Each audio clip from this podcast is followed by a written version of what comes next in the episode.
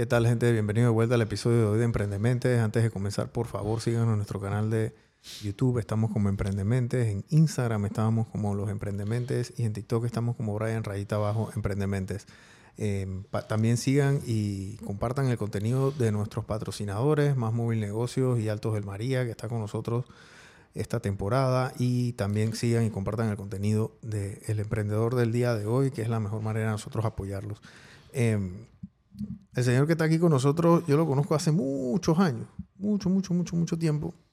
Y él ahora de ser entrevistador, ahora se ha entrevistado, el señor Oliver, Oliver Mesa.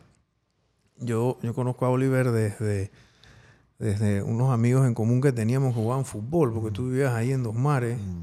y el parque quedaba creo que al frente de tu casa, o quedaba cerquita. Frente, exactamente. Que, quedaba al frente, me acuerdo clarito. Entonces, sí, y ahí se formaban unas ligas y bueno, eso yo creo que ahí se puede hacer un poco únicamente el ecosistema social que pasaba en ese parque. Había muchas, muchas variantes andando a la vez, no hay muchos personajes. Pero después, después, bueno, tú también estabas en artes marciales, estabas en taekwondo, taekwondo o hapkido. Taekwondo de niños, hapkido, de adolescente. Después te metiste en el tema del jiu-jitsu, eh, hiciste MMA, pero tú y yo nos quedamos, quedamos como sin vernos un tiempo y nos mm. veíamos por ahí. Tú, tú tenías una academia que se llamaba Fight Shape. Tengo. Tienes todavía, ¿verdad? Eh, ¿Cuál fue tu primer emprendimiento? Porque tú has tenido una secuencia, mm. una serie de emprendimientos a través de los años, pero tú, yo creo que no sé, yo, tú, tú, alguna vez has sido como colaborador de eso, de que bueno, yo trabajé aquí cinco meses, seis meses. Es un chiste que siempre cuento. Bueno, Brian, claro, primero de todo, felicidades por el programa. Gracias. Y gracias por invitarme. Eh, es un chiste que yo siempre hago. O sea, yo nunca recibí una, un décimo. Nunca. Mm. y los 15 y los 30 para mí son. Siempre han sido de. Pero de pelado, o sea, de, toda la vida, toda la vida. Eh, yo. Sí, yo tengo varias empresas. El, cuando tenía.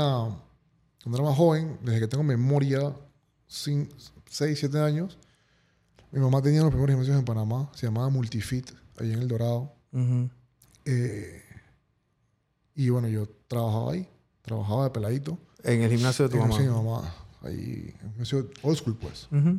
Yo trabajé ahí de peladito y luego mi papá tenía una compañía de telecomunicaciones, se llamaba Teclink, que fueron los que pusieron la fibra óptica de Panamá a Colón. Y mm, yo trabajaba ahí. O sea, toda la vida estuve metido en la empresa de mis papás, toda la vida.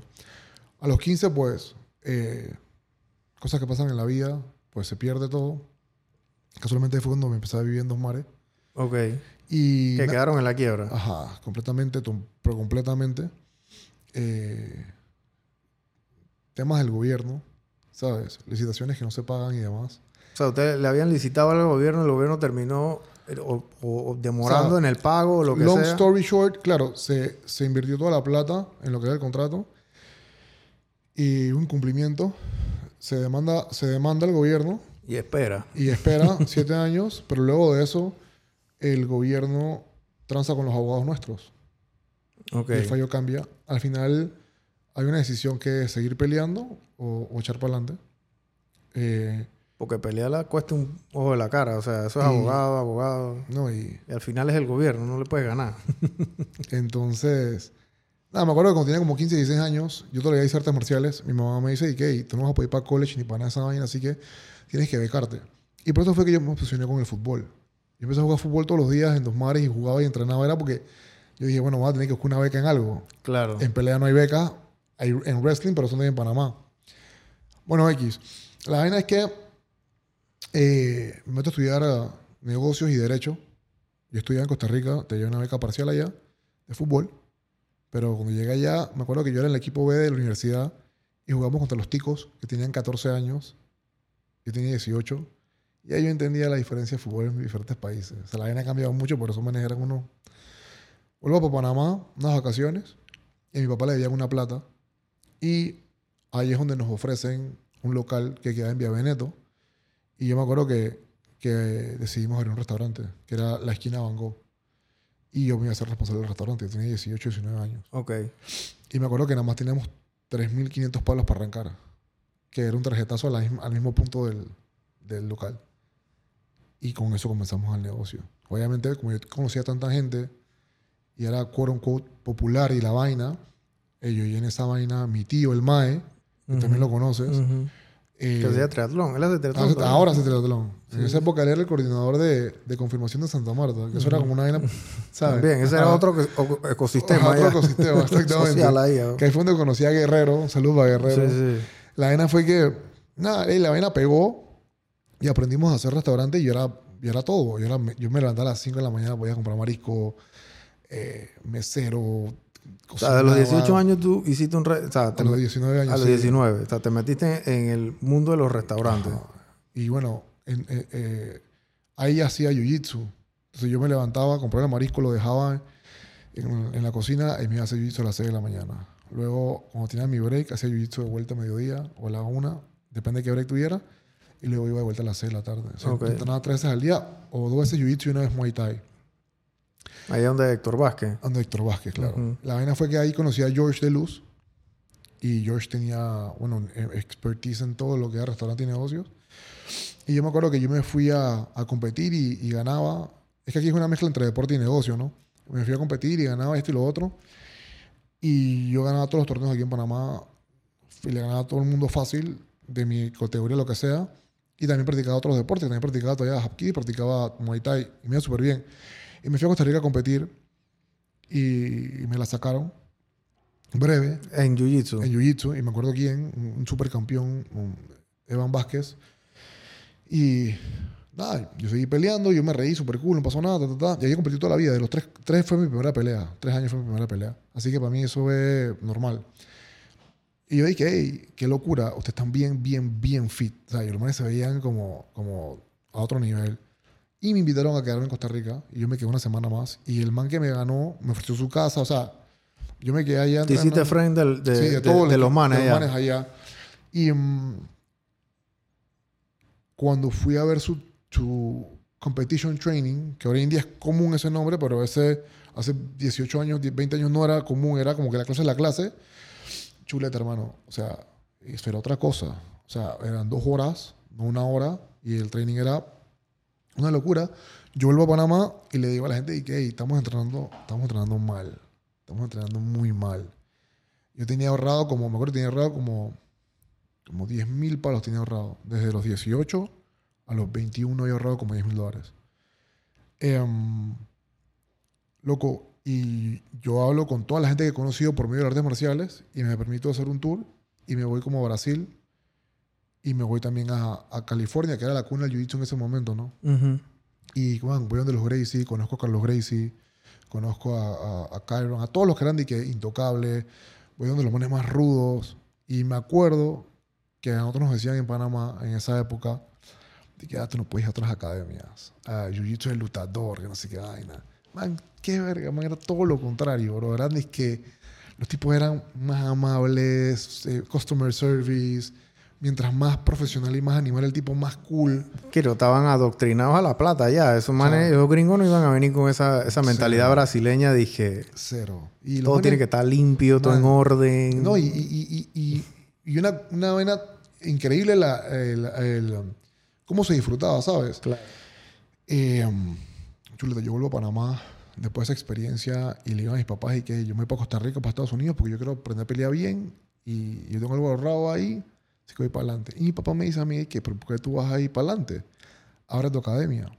Chucha, en ese momento esas palabras eran, eso era sacrilegio. Yo tenía 22 años y me quedaban como 7 mil palos.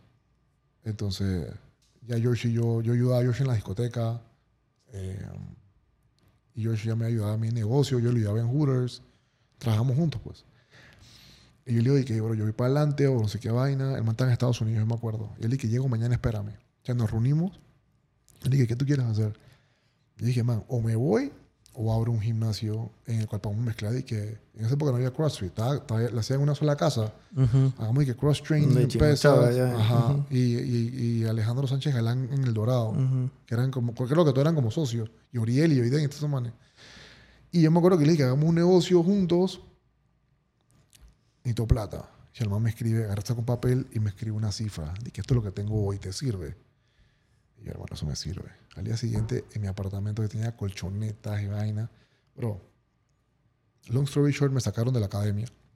Yo quería originalmente comprarle una parte a Héctor. Eso es lo que yo quería. Pero bueno, después nos enteramos que habían otros negocios ahí metidos y otras vainas y, y no se pudo. No me Ese es otro, ey. Mira, este- ese es otro Entonces- cuento. El jiu-jitsu, la historia del jiu-jitsu nacional Ajá. es otro cuento. Me botaron de la academia. Y, y bueno, la gente en ese momento no entendía, man. Y también la gente de Muay Thai de Panamá tampoco entendía. Estaban todos adoctrinados pensando que era disque. Y no entendían. Y yo me fui para, mi academia. Y gracias a Dios, de salida tenía 60, 60 alumnos. Y yo me traje a vivir a Panamá dos brasileños que ni conocía. A Paulao y a Pichigula, a Rinaldo. Loco, y eso fue de 0 a 100. man. La gente no entiende. Me botaron de mi apartamento porque se dañó el elevador, porque habían puros con kimonos y vaina, pero era una locura. Y yo siempre me enfoqué desde que comencé. Yo tenía 22 años cuando abrí Fight Shape. Yo tengo 37 años hoy. Es la única academia que sigue con el mismo dueño, el mismo nombre. Nunca ha cambiado. Una, llegué a tener cuatro locales a la vez, llegué a tener tres locales a la vez, llegué a tener 18 personas en mi staff. Eh, y siendo el dueño activo, fui peleador profesional. Que mucha gente no quería en ese momento.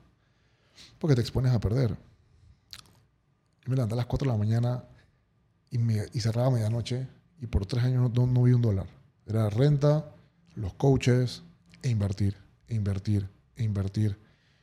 La vaina fue que un día yo me fui para Estados Unidos también a entrenar a un lugar que se llama Pleasanton, en California, que es como decir que tú vayas para California, pero en verdad bajas como para Chuleta. ¿Dónde queda eso? ¿Al norte? Ah, como por- arriba de Oakland. Ah, ok. Tienes que agarrar el tren como tres horas, no hay nada. Ujú. Y hay una academia. Norte de, de ajá, California. Había una academia ahí que se llamaba eh, Crispin BJJ. Y ahí, ahí estaban los Nick Díaz, Nate Díaz, estos manes en esa área. Ujú. Y estaba mi, mi héroe en esa época y hasta el día de hoy era Uriah Faber porque él era el único peleador de UFC que tenía gimnasio propio, marca de ropa propia y era real estate. Y todo el mundo me decía a mí, "Ey, si tú peleas no puedes dar clases. Si, si tú eres man de, de clases no puedes tener negocios. Y yo siempre voy contra la corriente en ese aspecto. Dude, y me fui a entrenar y le gané un par de manes unos sparring y una vez llegué a Panamá. Y mis entrenadores me dicen, ¿y qué? ¿Tú deberías pelear MMA? Yo, "Estás loco, ¿cómo yo voy a pelear MMA, man? O sea, yo, no, eso es para los manes pesados, duros y que... Bueno, long story short, en mi primera pelea, entrené con mis, mis entrenadores hasta el día de hoy de Muay Thai, de Tropa Thai, que Eduardo Pachu y Diego Braga, que están en, en, en, Brasil y acaban de llegar a la final de PFL por el millón de dólares, no ganaron. Esos manes entrenaban Eric Silva, Nogueira, Anderson Silva, eran, han sido esquinas UFC. Ellos fueron los que me dieron mi grado negro en Muay Thai. Y eso fue un tema en Panamá también que me da mucha risa porque el, el, el Muay Thai, como en todos lados, como en el kickboxing, cada uno tiene su escuela, pues. Esa es la escuela brasileña. En la escuela brasileña hay grados. Claro. Y en Panamá los pelados les habían dicho que no, que aquí nada más es tradicional, Muay Thai tradicional. Es, la, es la- el tailandés, ¿no? Ah, tradicional Muay Thai, no hay ni más nada. Por eso ya ni siquiera se peleaba en UFC. En UFC se peleaba algo que se llama Dutch Style Kickboxing, que es una mezcla de boxeo con Muay Thai, que es pégame pero no me pegues. Aquí, entonces bueno, los peleadores no aprovecharon que llegaron instructores a Panamá y me entrenaron a mí y a mi gente, pero no aprovecharon ese. Ahora la- todo cambió, ahora todo es deportivo y todo el mundo entrena con todo el mundo, pero yo siempre dije, man, para que un gimnasio crezca, tú tienes que apuntarle la publicidad a la gente que no practica el deporte.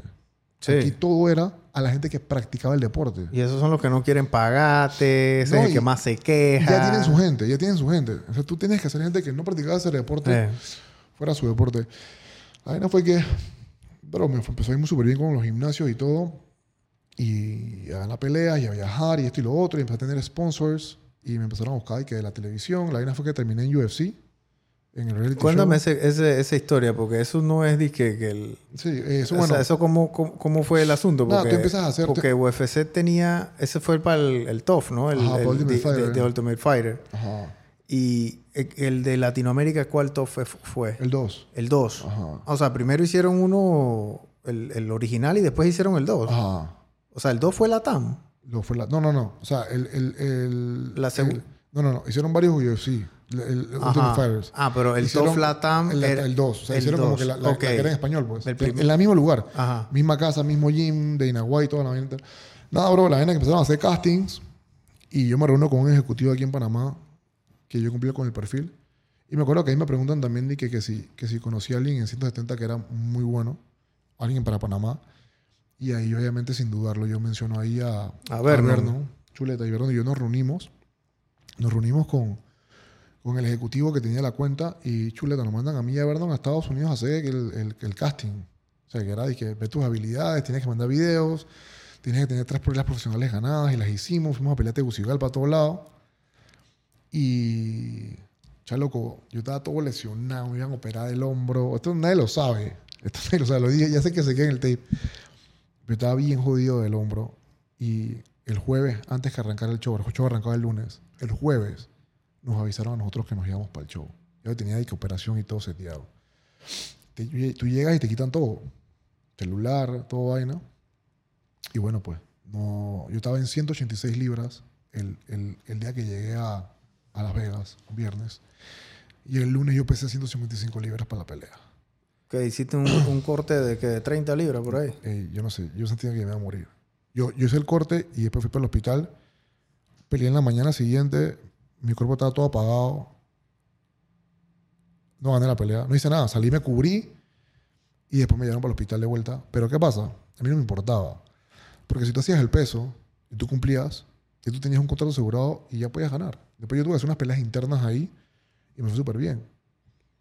Loco, long story short con este cuento, eh, UFC de la nada cierra la facción latinoamericana De TOF. de TOF y del proyecto de TOF, vota al presidente de Latinoamérica y se van a hacer el, el, programa- el proyecto de China. Entonces se van para China. Ujú. O sea, ¿para qué tú vas a invertir en Latinoamérica si tienes China?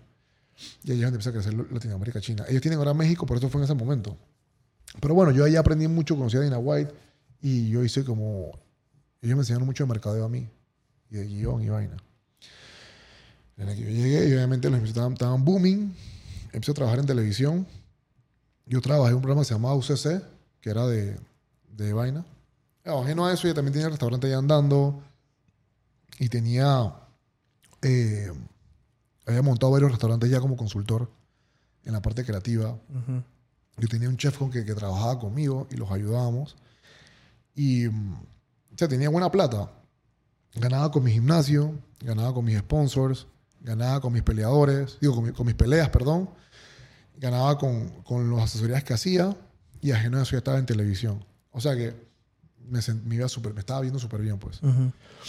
Eh, mm, pero sí, la MMA me rompió el corazón un poco. Porque eh, eso no da plata. El MMA no da plata. Eso O sea, como peleador. Sí, porque en Latinoamérica es gratis el UFC. Entonces no tienes pay-per-view points. Tienes que ser campeón o lo que sea. Entonces tú ganas en base a tu país. Entonces los contratos nosotros eran 12 mil y 12 mil por ganar. Eran 24 mil palos. Si ganabas una pelea, tú, tú ibas a tener máximo tres peleas al año.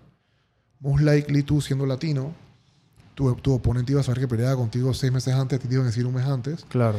Y ajeno a eso, tú siendo gringo, pero siendo panameño, tú tienes que pagar housing en Estados Unidos, el COT que iba para el campamento y te exigían un manager. O sea que si tú te ibas a ganar 24 mil bares, quítale 30%, 40% y después los living expenses.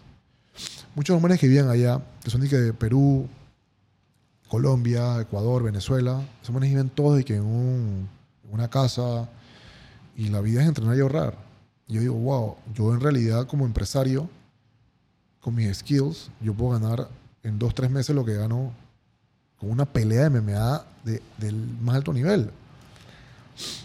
Vengo Sí ganas. Sí, sí ganas, porque eso, eso es otra locura. Me explico, sí ganas, si me toca la mitad. La cosa es que mm, yo llego para Panamá y tengo la, el, todo andando, el programa de televisión. Ahí trabajo tres meses en un programa que se llama El Purgatorio, que era de, de chismes. Me acuerdo. Porque mi trabajo era ser host. Y, y- y me pidieron ser. Entonces, como yo hice una, un día cubría al, al talento ahí, dio mucha risa porque yo no sabía qué estaba pasando. Y bueno, de ahí no me gustó más trabajar en televisión, como que no me llamó mucho la atención porque ¿Por qué? televisión en vivo es bien, bien time consuming. O sea, tú llegas a la. Ponte, el programa era a las 8, de 8 a 9. Tienes que estar ahí a las 5 o 6. Sí, porque te tienen que arreglar y preparar. ¿no? Y tenemos que hacer el rundown. Y después del rundown hay que grabar en vivo. Y luego después que grabar en vivo, hay que hablar de lo que pasó, que no. Y eso todos los días, brother. Y yo decía, wow, me están pagando, creo que me están pagando como dos mil palos o tres mil palos. O sea, era pla- mucha plata. Porque hoy en día un host de televisión de noticias time te gana 3.500 palos. Y era totalmente profesional.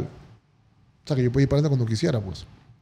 Y estaba el Jim Boobin y la vaina. Ahí se me ocurre hacer una vaina que se llama Oli TV, que era un. un- Que era con la cáscara, era, ¿no? Ajá, era un talk show que yo quería hacer y Davis me dijo que, man, hazlo, habla con la gente y te lo ponemos. Pero bueno, man, me salió irme para Estados Unidos, la beca, después del UFC, me becó y que es el MMA Lab. Y ahí conozco al que el día de hoy es mi coach de Jiu-Jitsu, que es Tanquiño, que en ese momento ya ganó el, el, el, el ADCC.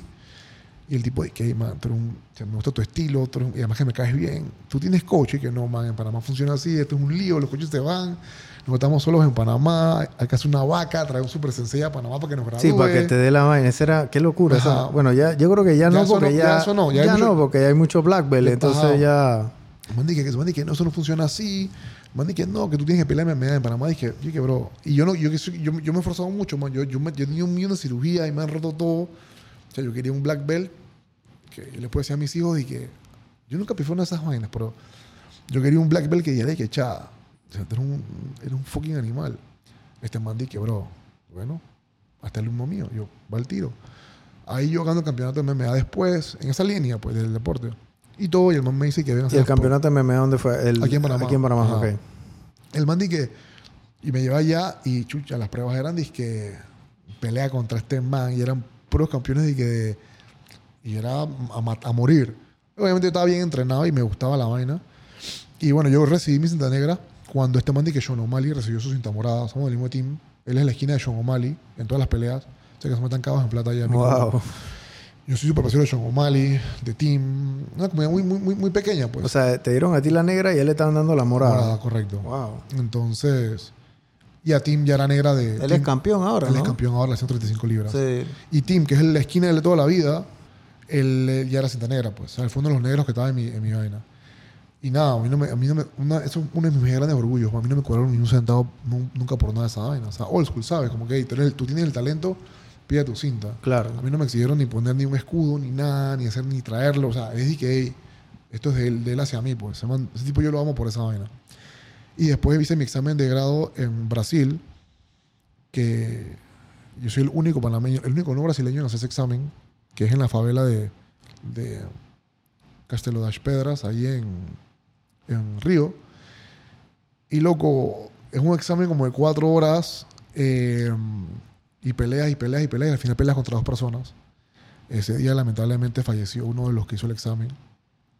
Eh, ¿Cómo así que falleció? Ahí, eh, haciendo el examen. Sí, examen examen. El tipo le metieron una high kick, lo noquearon y, y bueno, él decidió seguir peleando. Y el tipo, nada, después empezó a convulsionar, se lo llevaron al hospital y la ambulancia no pudo entrar a la favela. Fue un lío y el tipo falleció.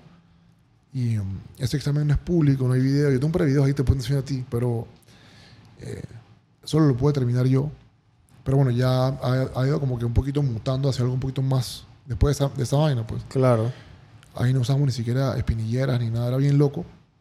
Pero bueno, que eso era de, de Muay Thai. El de Muay Thai. O sea, que te agarran y agarran ahí así a, a lo, a lo pelea, a lo demencia. depende, y- depende a qué raya, a qué rango vayas. Ya Ok. llega para, para cinta negra, pues por decirlo así, pues. Así que te iban a dar tir- a, a tirar a matar. Sí, o sea, te dan codos, rodilla la cara, todo. Mis papás fueron conmigo a ese examen.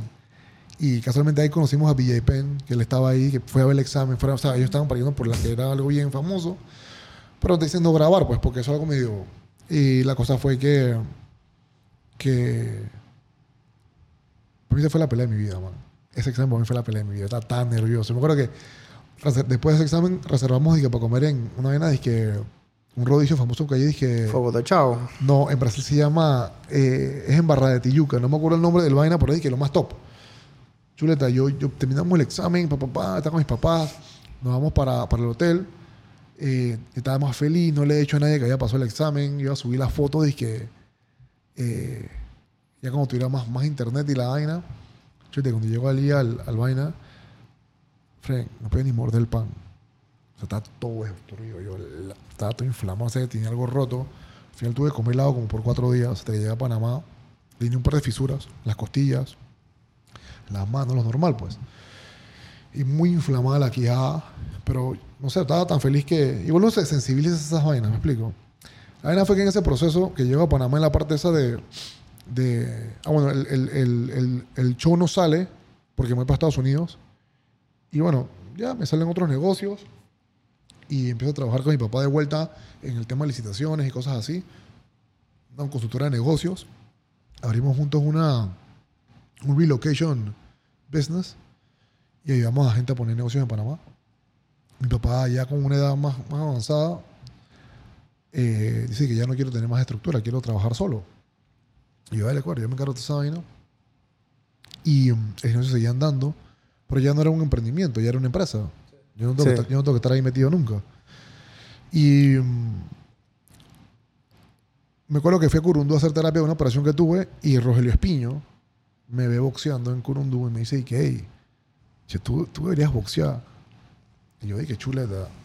Yo no, me- yo no sé boxear. Yo respeto mucho todas las artes marciales. Yo respeto todo- todos los estilos de combate. La vaina fue que, nada, me consiguen un coach y que es Juan Mosquera hasta el día de hoy, es mi hermano. Eh, coach del NICA, él tuvo con Yarrel Corrales en Japón cuando Yarrel quedó campeón, científico Núñez, you name it, ¿no? Él es un- un- uno de los entrenadores más jóvenes que hay en Panamá, legit. Nada más que quedó ciego de un ojo y no pudo seguir peleando. Entonces, él, joven, se hace entrenador. Ujú. Eh, la cosa es que el tipo, nada, el tipo cree en mí full. Él fue esquina mía cuando quedé campeón en MMA también. Man, hicimos una pelea y mi debut de, bo- de boxeo. Yo debuté con Nica Concepción y con, y con Araña en la misma cartelera. Y fue una locura porque yo peleaba cuatro rounds y yo peleé arriba de mucha gente que peleaba más rounds. Y man, esa vaina fue lleno completo, una locura. Ya me gané un platal. Y yo dije, wow, el boxeo es otra A- cosa. Aquí sí hay plata. Es que todo el mundo sabe qué es esto.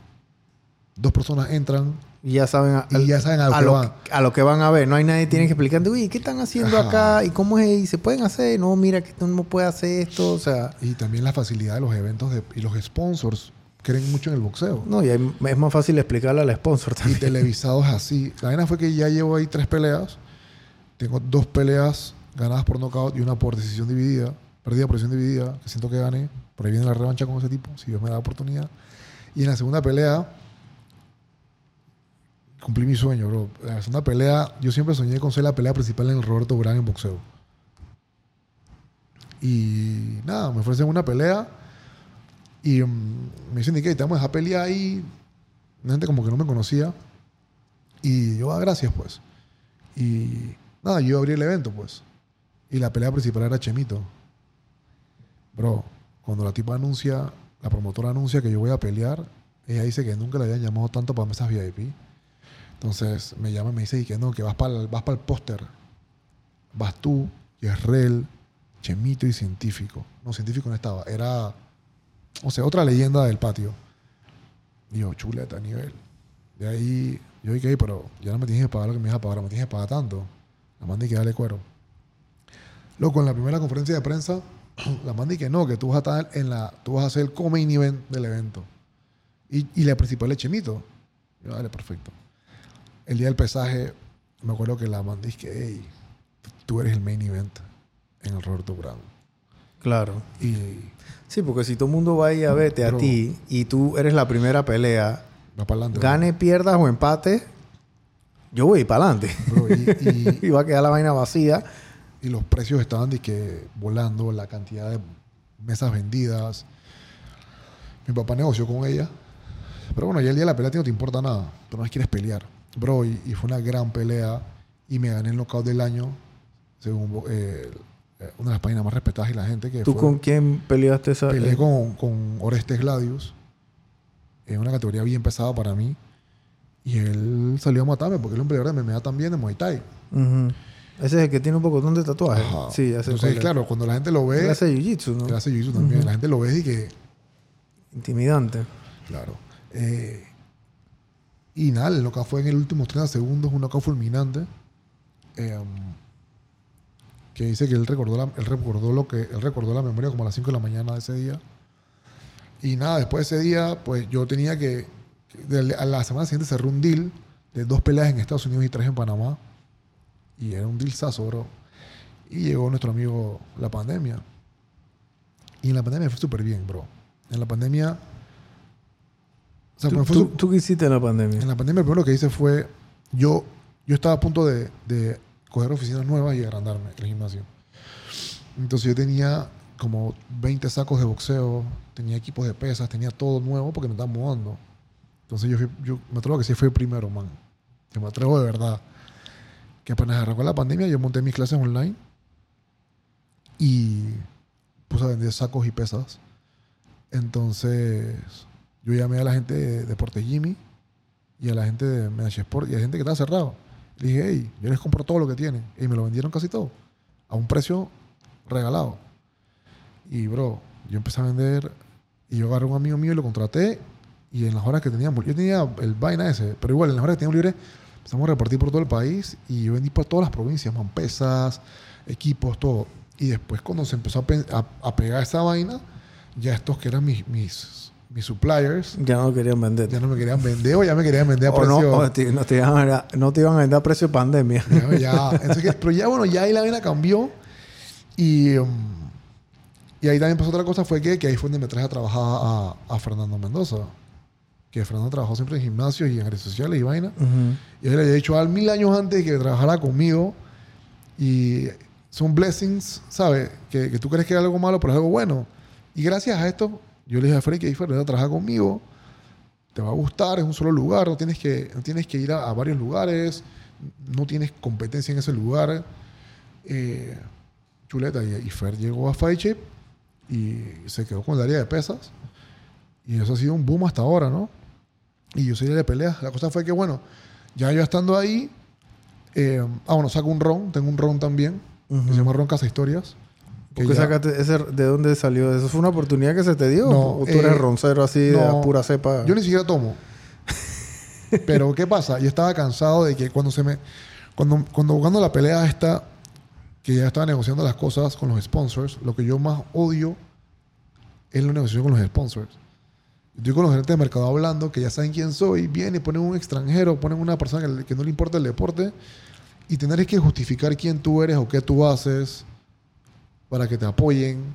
Es desgastante. Y, y, y no, y además que esta gente se cree dueña de, de que este, o sea, como si fuera tu cerveza, me explico. Como si fuera tu guaro. Entonces, no me gusta llamar a los dueños. Para mí es muy chiquito. Yo conozco a todo el mundo. O sea, yo puedo llamar al dueño y decirle que quiero ver. Pero no me gusta, pues. Me gusta hacerlo legit. Y yo dije, que ¿saben qué? Yo voy a sacar mi propio ron. Como McGregor, que sacó su whisky. Y um, está ahí, están dando, está en, en, en varios supermercados. No le hemos lanzado un full porque en teoría lo vamos a lanzar cuando yo vuelva a pelear. Se ha, se ha estado moviendo. La verdad es que, que en ese proceso yo digo es que yo quiero tener mi talk show de vuelta. Y bueno, viendo, viendo referencias, obviamente Joe Rogan, yo dije que vamos a sacar un podcast en pandemia. Y um, no sé si fui, no sé si fui primero, no sé, puedo buscarlo en YouTube. Pero fueron los primeros podcasts que salieron. Sí, yo creo que el tuyo fue... Voy a revisar aquí mismo. Sí. Creo que yo puedo revisar. Yo, yo creo que el tuyo fue uno del... Sí, yo creo me que sí. atrevo a decir que fue hasta el primer podcast En- oficial. En verdad sí. me, me atrevo a decirlo. Porque mucha gente... Es que no me acuerdo de ningún otro antes. Porque yo vine muchos años después. Yo vine mucho después. Yo vine como a los dos años, una cosa así. Sí, yo, me- yo- yo casi seguro que fue en el, en el en el 2021, creo. Creo que en agosto de 2021 fue mi primer. Que tú comenzaste haciendo... Bueno, ya no lo haces en el gym. Ahora lo haces en... En oficina. Al, al lado, en tu Ajá. oficina. Pero al momento era ahí mismo en el gimnasio. Sí. Y, que, y me acuerdo que salía este Fernando... El primer episodio con Fernando. Mira, ok. Chequea, el primer episodio fue. eh, aquí está. El primer training fue. El primer training. El primer episodio fue. Y se llama Polimesa Podcast, episodio 1. Premiered el 9 del 6 de 2020. ¿El 6 cuál sería? eh, Enero, febrero, junio, marzo, julio. Bueno, imagínate. Junio. El 9 del 6 de 2020. Wow. Y, y lo que pasó fue que hubo un tiempo que tú se enfermó y como no saqué podcast como en 6 meses. Ujú. Pero ya está. Desde el primer podcast me encantó. El primer podcast tuvo como 2000 views.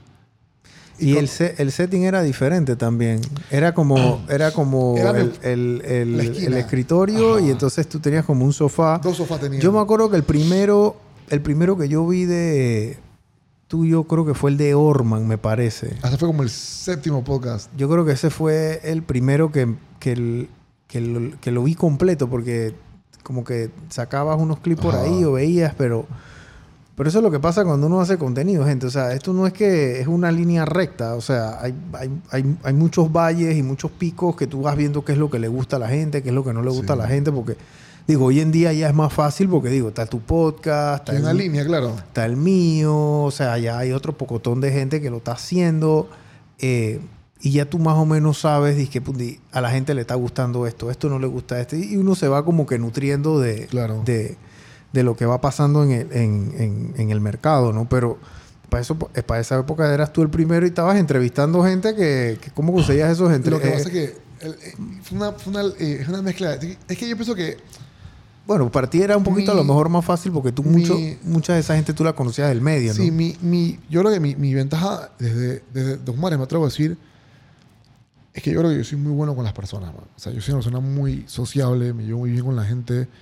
Yo creo que yo llegué a ser, o soy tan, tan un, un peleador tan taquillero, y taquillero de la palabra real, de vender taquilla, no de taquilla de... Pero es porque, obviamente, De venderte aquí y no Ajá, facturar. Exactamente. De, de- porque creo que, que tiene que ver con, con- con que la gente se interese en ti. Mm. Y em, cuando yo arranqué el podcast, yo me acuerdo que el podcast originalmente el nombre se iba a llamar el After, ¿se llama? El Post Training Podcast se llama originalmente. Esa era mi idea, pues. Porque ¿qué hacía yo? Y tú sabes muy bien, tú has practicado artes marciales. Cuando tú terminas de entrenar, arrancan los cuentos. La, sí, la ladera de locura. Entonces, ahí. en pandemia, como nadie iba para el trabajo, la gente iba a entrenar a las Chip y se quedaban dos, tres horas y yo hacía mis monólogos. Como si fuera stand-up. Y yo dije, vamos a sacar contenido para la gente que, que- que- que está en el equipo. Para que mi papá lo vea, mi mamá, los que entrenan. La cosa fue que, bueno, funcionó y, yo me puse ciertas reglas. ¿Qué hago yo con todo? Yo me puse ciertas reglas. Yo puse, dije, bueno, no nos vamos a vender a, a nadie ni nada que nos cambien 100 episodios. Vamos a hacer nosotros, vamos a tratar de no editar nada y vamos a irnos, no de una manera rebelde, pero vamos a hacer todo lo que no hacen los medios tradicionales. O sea, mucha gente me critica porque a veces yo soy muy, muy vulgar en el podcast, pero es que tú, tú has, tú has estado en mi oficina Ujú. cuando esa vaina arranca, a veces hay gente, no hay gente, a veces hay público, es parqueadera, entonces... Y depende de quién entreviste, pues. Claro. Y a veces lo que yo estoy buscando muchas veces no es lo ideal de manera profesional, porque a veces yo no estoy buscando el mejor clip o el mejor... Si yo estoy buscando es joder o, o que me dé risa o que alguien vea algo de mi invitado, como que no ponerle incómodo, pero ¿sabes? algo que nos dé risa a nosotros, pues. Pero ha funcionado hasta ahora. Claro. En el cuarto episodio nos, nos chotea Juan Carlos Tapia y nos vamos por su oficina. Y, y lo entrevistaron allá. Ajá. Y, el, y, el, y Juan Carlos, o sea, yo no lo conocía. Tipo, ay, que para campeón, tienes un podcast, que esto y que lo otro, que... Tipazo ese señor. Yo no ah. lo Yo no lo conozco tampoco, Yo no pero digo, lo cre- Claro, claro, no, para- para todos nosotros, claro. Siento que lo conozco sin conocerlo porque lo vi, o lo, lo- bueno, ya no sale en la 100%. tele, para nosotros pero... sí, para nosotros sí, es que... O sea, es como... sí. O sea, claro, cuando esta vaina arranca, chuleta, eso fue un boom. O sea, fue un boom para mí porque yo dije, wow, cuatro episodios ya tenemos a estas personas. Y ahí pasa algo medio curioso. Yo le empiezo a escribir a mucha gente y mucha gente me trató mal. O sea, mucha gente que no me respondía. Ah, sí, eso me que- pasaba buco a mí. ¿no? Dije, que, dije, pero ¿para qué? Ya no, Dije, pero ¿para qué? ¿Y qué me vas a preguntar? ya no. Y yo con la cabeza abajo, siendo humilde como en cada cosa que yo he hecho, que empiezo, hey, para tal vaina, esto y lo otro. Sí me acuerdo por de personas que fueron unos come mierda y, y se les olvida. Porque varios de esos me escribieron después. Dije, ¿por qué tú no me has invitado a tu podcast? Y yo, que Si te invité hace un man- año y Yo lo medio, invité hace dos años. Paquete. Y, mm, y bueno, yo no, yo no, no, como dicen la gente, yo soy escorpión, yo no olvido. Y yo así una- no, no, no te voy a invitar, pero no le dije ni nada, pero, pero sí me acuerdo. Igual sponsors. Hubo sponsors que, que me dijeron que yo quiero pautar y vaina. Yo dale cuadro, son 500 palitos por el podcast. 500 palitos. Tengo 200 palos para ti. Y hermano, son 500 palitos. A los seis meses dije, chula, botaste, hermano. Que, que eso para tengo tus 500 palos. Ahora son 1000. ¿Cómo que son 1000? Viste que 500, sí, eran 500 hace seis meses. Y mentira, todavía eran 500. Claro, pero, Pero, no pero tú eres tú. pa' joder, güey. Entonces, nada, la vaina fue así, bro, hasta que llegaron los primeros, o sea, como que las vainas bien grandes que la gente empezó a chotearte. Después, inmediatamente, las televisoras me hicieron unas ofertas para comprarte la vaina. Y ya la pandemia estaba bien avanzada. La pandemia, los huracanes, tú sabes, tú sabes qué Sí. pasó. ¿Y qué pasó? Ya, la, ya había perdido, o sea, mis ahorros se fueron disque ayudando gente de más, bro. Eso me, ahí no me arrepiento, pero se me fueron mis ahorros y vaina y Claro, porque no podías facturar, tú, tú tienes un gimnasio, los negocios fue, cerrados, el tema de los cerrado, restaurantes cerrados. apoyando a la, a la familia, amigos. Se me cayeron las peleas. Eh, se habían hecho inversiones grandes en base a lo que íbamos a facturar. Pero bueno, X. Nunca, gracias a Dios, nunca le dejé de pagar a nadie de mi staff. Eh, ni al que me limpiaba, ni a nadie. Todo se le pagó todos los años de la pandemia. Y em, bueno, la vaina fue, bro, que ya después cuando volvimos como que a carburar, ya empezaron a arrancar los palazos. Y ahí hubo la vaina que nos atraímos. Por ejemplo, nos atraímos a hacer épocas de Gresibón, nos atraímos a hacer épocas de Mia Catalina. Sí, yo siempre he querido entrevistarla a ella porque me considero que digo, a pesar de, de lo controversial, no es fácil. O sea, tú y yo nos encueramos y yo creo que nos pagan para que nos pongamos la ropa. ¿Me Seguro- explico? Seguro que sí.